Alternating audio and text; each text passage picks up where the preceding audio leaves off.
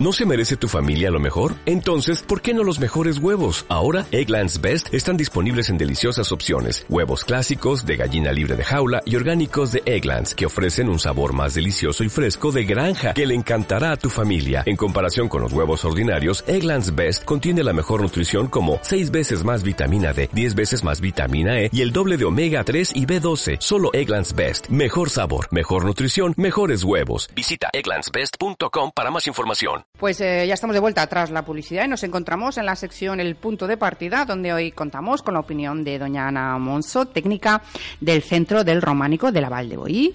Muy buenas tardes, bienvenida. Hola, buenas tardes. Eh, decía al principio del programa que he tenido la suerte de hacer esta ruta, la ruta del Románico, que es maravillosa. Y um, yo no sé si tiene los datos de, de, de, de cuántos turistas pueden hacer esta ruta a lo largo del año. Eh, te lo tengo que mirar. Eh, un momento, que no estoy conectada con el ordenador No te donde tenemos la, no te preocupes, porque... la información. Un Ah, momentito. eh, eh, le- Ana, Un momento.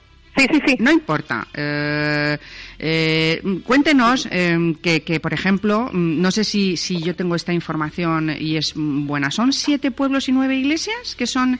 Son ocho iglesias y una ermita. Ajá. Y núcleos tenemos siete, bueno, con la incorporación de otro, que es el Pla de la Ermita. ajá. Y son patrimonio mundial de la UNESCO.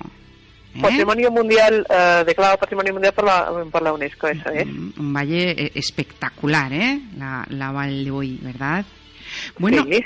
¿y, y, y de qué pue- pueblos, qué pueblos son? Cuéntenos. Pues mm, empezamos desde la parte baja. El primer pueblo es Coll, es un pueblo bastante pequeñito. La iglesia se sitúa un poco separada del pueblo. El siguiente es Carret. Y la iglesia se adapta al desnivel de la pendiente y tiene una cripta. Eh, pasaríamos a Barruera, que es donde se sitúa el edificio del ayuntamiento, con San Feliu. Eh, si giramos a la derecha a tres kilómetros tenemos el pueblo de Durro, con la iglesia de la Natividad. Y a un kilómetro y medio, dos más o menos, entre medio kilómetro y medio y dos, está la ermita de San Quir de Durro. Es la única ermita del conjunto. Ajá. Tenemos un poco más arriba Erilaval, con la iglesia de Santa Eulalia. Boí, con la iglesia de San Juan de Boí. Y en Taúl tenemos dos, San Climén y. Santa María. Entonces están muy cerquitas. ¿De, de qué territorio estamos hablando?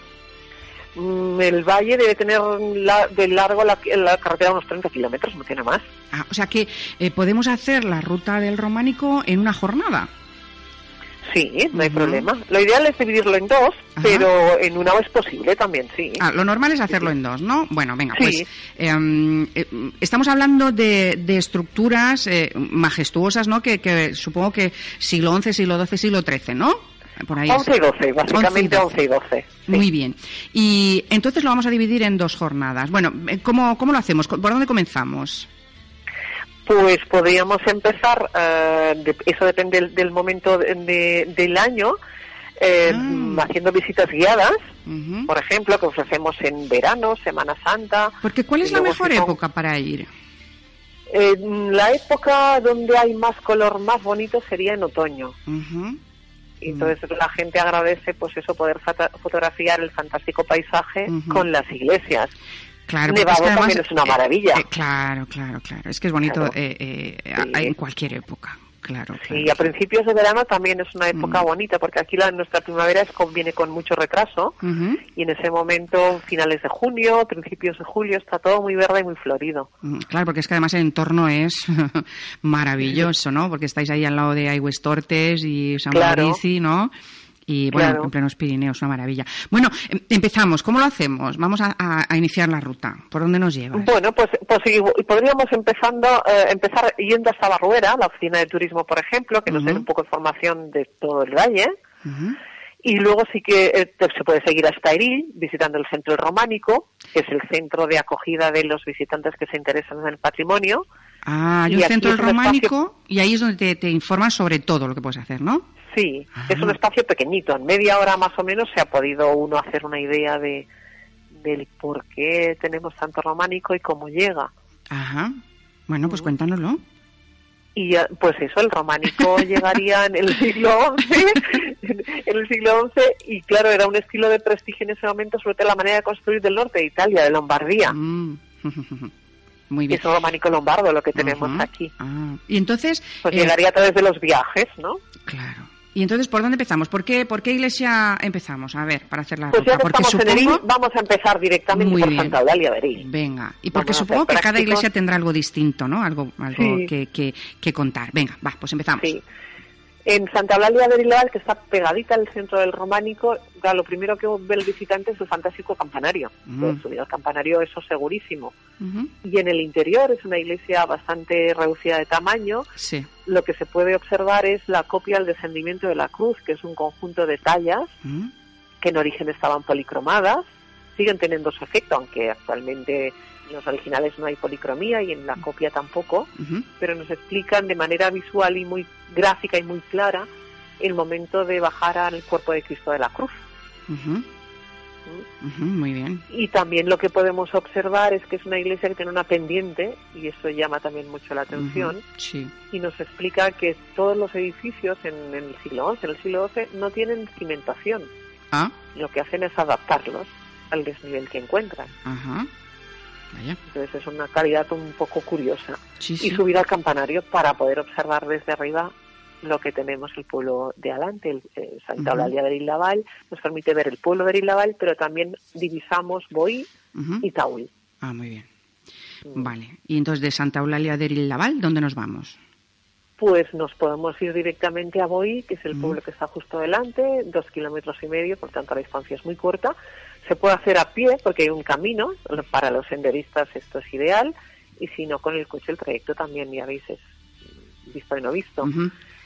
En San Juan de Boí lo que tenemos es copia de la pintura mural en el exterior, que esto es bastante excepcional, Sí. que hubiera elementos narrativos en el exterior que nos adelantan un poco que en el interior algo habrá interesante y llamativo. Entonces en el exterior tenemos motivos decorativos, pero también nos aparece un santo y Sí. luego un elemento sostenido por unos ángeles que indican que era pues el crismón, nos explicaba que era la casa de Dios. Ujú. Muy bien. Y en el interior pues hay copia de las pinturas murales que eran realmente bastante increíbles, donde tenemos un repertorio que es un bestiario. Ujú, Por tanto, es un recorrido bastante interesante incluso para niños, ujú. Muy bien. porque Y de, que son una manera de representarlos fantásticos. claro. Y luego de San Juan de Boy, ¿a dónde nos vamos?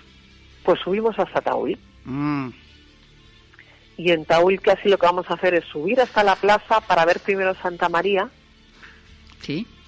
que es la iglesia parroquial que está abierta todo el día, y ahí tenemos copias de la pintura del ábside central y del muro sur. donde vemos, por ejemplo, una escena muy interesante es la oración de los Reyes Magos. Ah, mira. Ahora los tenemos Sí, y los tenemos por partida doble, en el ábside central y en el muro sur. Ajá.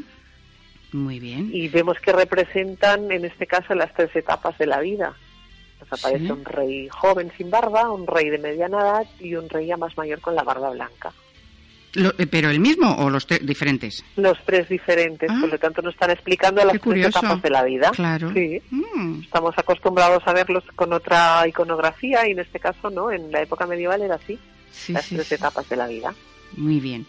Y am, luego, ¿qué hacemos? Ya hemos visto De Santa, María. descendemos hasta San Climen de Taúl, que es la estrella, Mm, y ahí lo que vamos a hacer evidentemente es ver el videomapping, la proyección, ajá. en el ábside central que nos traslada al 1123 Mm, madre mía.